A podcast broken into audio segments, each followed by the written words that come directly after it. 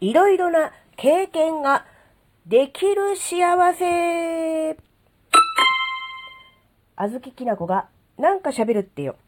この番組は子供の頃から周りに馴染めなかったあずきなが自分の生きづらさを解消するために日々考えていることをシェアする番組です。こんにちは、あずきなです。あの、最近ですね、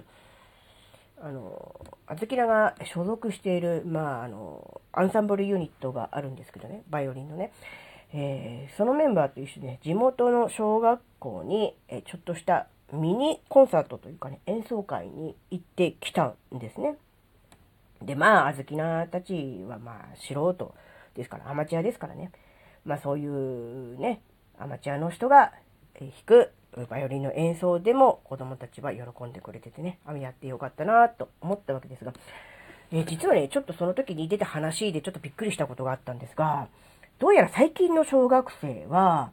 音楽の授業であまり楽器の演奏というのをやらないそうなんですね。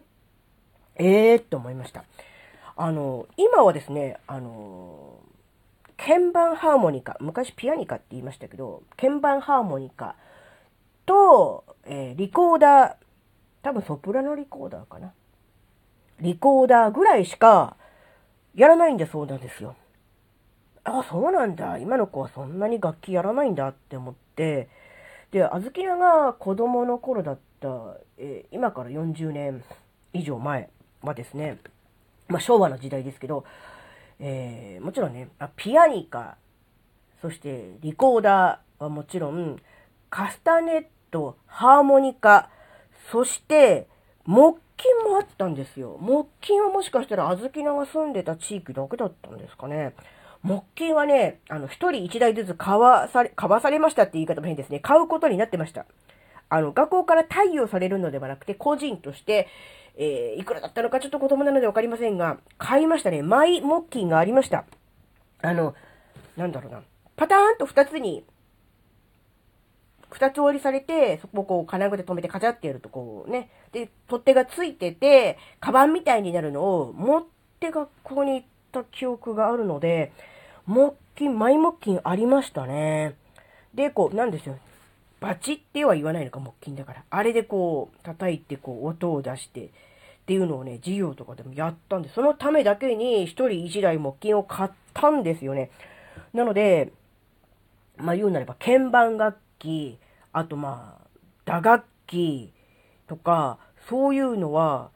基本的に、まああと、リコーダー増えたので、まあ水槽なのかなそういうのもね、一通り楽器の練習というか、授業であったんですけど、今はもう、ね、あの、鍵盤ハーモニカとリコーダーぐらいしかやらないそうなんですよ。で、その時思ったのが、あの、そんなにね、当時のあずきのは楽しんでやってたわけではないんです。その楽器の授業とかね。ですが、今思えば、いろんな楽器をそうやって学校の授業という形で、半ば強制的に、まやらされるというか、やらせてもらえるという環境がとってもありがたかったなって思ったんです。結果的にあずきの人生は、まあ、木琴も、まあ、鍵盤ハーモニカもう、カスタネットも、あの、ね、今のところ関係ない人生を歩んで、歩んでますが、もしかしたらそれをきっかけに何か音楽に目覚めたりとか、例えば木琴、打楽器とかね、面白いなって思って何かそっちの方向に進んだ人がいたかもしれないじゃないですか。だし、もしそうじゃないにしたって、そこから何かこう、みんなと一緒に合奏するっていう楽しみに目覚めて、えー、例えばね、もっと違う楽器かもしれないけれども、えー、吹奏楽部に入るとか、え、オーケストラに入るとか、何か楽団に入るとかして、えー、ね、趣味かもしれないけども音楽を楽しむっていうところに行ったかもしれないって思うと、え、特に、えー、子供の頃、小さい時にいろんな経験をさせてもらえるっていうことは本当にありがたいことなんだなって思ったんです。だから、うんまあ、今回ね、うん、プロでもないあずきなたちの、まあ、演奏でもね、目の前で、えー、弦楽器、まあ、バイオリンですね、を弾いて、えー、もらえるっていう経験をしたっていうことは、やっぱ子供たちにとって何か、いい経験の一つになってくれてればいいかなっていうふうにね、思ったんですね。もちろんね、目の前でプロの方が来て素晴らしい演奏をしてくださるっていうのはもちろんいいと思うんですが、そうじゃなくて、えー、身近なね、地元の人がやってるっていうのでも、うん、まるっきり意味がないとかね、そういうわけではなくて、何かの、何かのきっかけ、うん、今すぐ行動に移すとか、実を結ぶとかではないかもしれない。大人になってからかもしれないし、もっと先かもしれないし、もしかしたらその先もないかもしれないけれども、